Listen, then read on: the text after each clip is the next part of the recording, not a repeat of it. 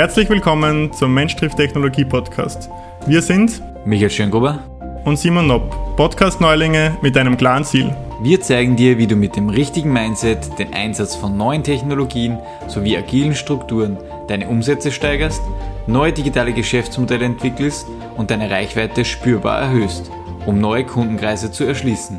Ab jetzt sind wir wöchentlich für dich online, bieten dir spannende Interviewpartner und zeigen dir neueste Strategien und Methodiken, mit denen auch du zum Manager 4.0 einer digitalen Welt wirst.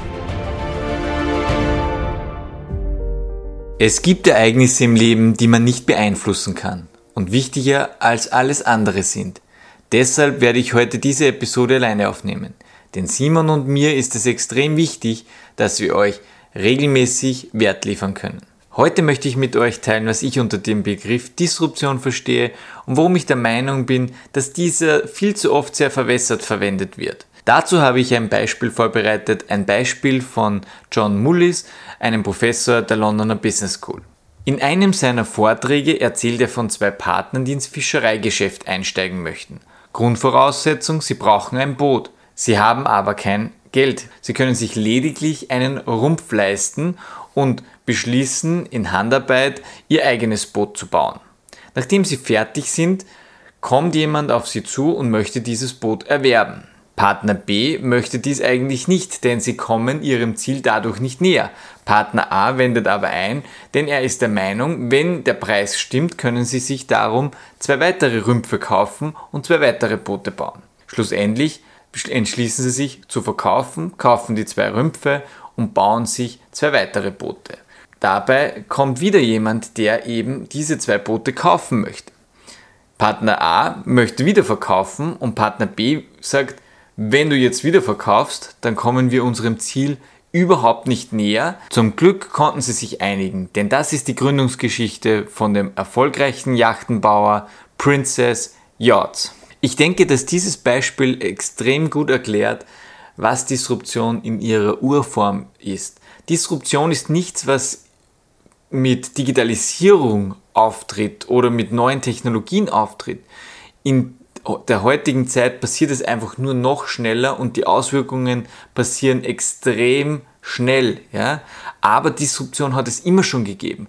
Disruption hat es gegeben, wenn man sich anschaut, die Pferdekutsche zum Auto, den Seilbagger zum Hydraulikbagger. Das passiert immer wieder in allen Branchen, in allen Bereichen. Und dieses Beispiel ist extrem plakativ für mich, denn die, der Ausgang der Situation hätte auch ganz anders sein können. Ja? Man hätte jetzt hergehen können und sagen, okay, der Wettbewerb, der Wettbewerb beobachtet sich gegenseitig. Dort gibt es lineare Entwicklungsprozesse. Man schaut, was macht der Nachbar, man optimiert, man schaut, was sind die Bedürfnisse im aktuellen Wertesystem beim Kunden, er fragt diese auch und optimiert dann. Das heißt, es sind lineare Entwicklungsschritte, die da passieren. Und die Eintrittsbarriere ist auch klar. Jeder, der sich ein Boot leisten kann, kann in diesem Markt, in dem Fall der See, mitschwimmen und dort fischen.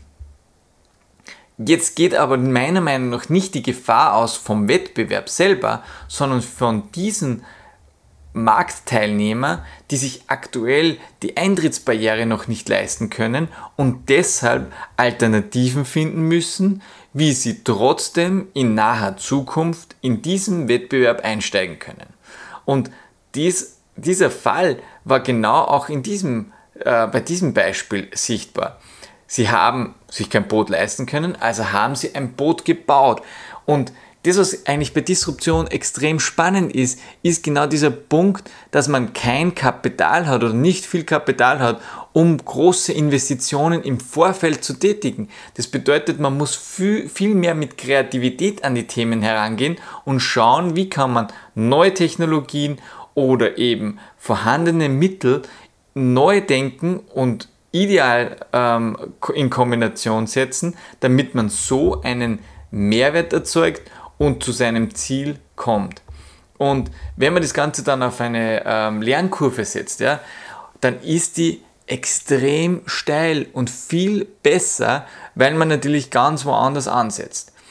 Und ähm, was natürlich das Thema ist, jetzt haben die Boote gebaut und die immer besser werden. Und es hätte in dem Fall ja auch passieren können, dass sie ein Boot bauen, das extrem günstig ist, ein super Volumen, Ladevolumen aufweist und möglicherweise in gewissen Bereichen die klassischen Fischerboote disruptiert, weil sie einfach viel innovativer sind. Und da hätte natürlich dann diese Firma auch eine Möglichkeit gehabt, um in den bestehenden Markt einzugreifen und die Produkte in Preis und Wirkung und Output möglicherweise viel effizienter anzubieten als der aktuelle Wettbewerb. Und da hätte man dann eben auch von Disruption sprechen können. Kurz zusammengefasst, meiner Meinung nach geht Disruption nie vom bestehenden Wettbewerb aus. Denn jeder, der seine Hausaufgaben macht und seinen Wettbewerb analysiert und die Bedürfnisse seiner Kunden kennt, braucht nichts zu befürchten. Vielmehr geht die Gefahr von denen aus, die man eben nicht kennt. Und das sind die Personen, die in den Wettbewerb eintreten möchten, aber nicht die nötigen Mittel haben, um diese Eintrittsbarriere zu nehmen. Das bedeutet, diese Personen müssen zuerst auf kreative Art und Weise oder durch Kombination von neuen Technologien einen Weg finden, um in den Markt eintreten zu können. Und das passiert meistens eben entweder, dass ein neues Marktsegment aufgebaut wird oder eben durch Experimente entsteht. Und wir haben es im Beispiel ja sehr gut gesehen. Das Ziel war eigentlich, in den Wettbewerb der Fischerei einzusteigen. Und durch diese Lernkurve und diese, durch diese Vorarbeit, die eigentlich dazu äh, nötig war, damit man überhaupt einmal mitschwimmen kann in diesem großen Markt, hat sich eben ein neues Business ergeben, ein neues Geschäftsmodell ergeben und sie haben es einfach geschafft, aus einem Euro mehr als einen Euro zurückzubekommen, ohne großartige Investments im Vorfeld zu tätigen. Und genau das ist auch die, äh, meine Meinung zu dem Thema. Wir müssen lernen, als Organisation nicht immer vorher große Investments zu tätigen oder Investment zu tätigen, die die klassische Branche macht, ja, sondern man muss einmal sich in die Rolle begeben von jemandem, der eben nicht diese Möglichkeiten zur Verfügung hat und einfach dann auf kreative Art und Weise Prozesse neu zu denken, neueste Technologien für sich arbeiten zu lassen und diese eben auf sinnvolle Art und Weise neu zu kombinieren, um eben erstens Kosten extrem zu senken und zu sparen und ohne großartige ähm, Kostentreiber eben mögliche neue Produkte zu entwickeln und aus fixen Kosten variable Kosten zu machen. Denn das gibt ja auch die Flexibilität, die man eben braucht, auch in Zeiten der Krise und ähm, schafft auch das Potenzial, selber als Organisation zum Disruptor zu werden. Wir sind nun wieder am Ende unserer Episode angekommen. Ich hoffe, ich konnte euch den ein oder anderen Wert liefern und würde mich freuen über das Gespräch mit euch in unserer Telegram-Gruppe. Den Link findet ihr wie immer dazu in unseren Show Notes. Ähm, zum Thema selber werde ich euch das ein oder andere auch noch ähm, in den Show Notes verlinken, denn dazu gibt es wirklich tolle Literatur ähm, für die, die in die Tiefe gehen möchten.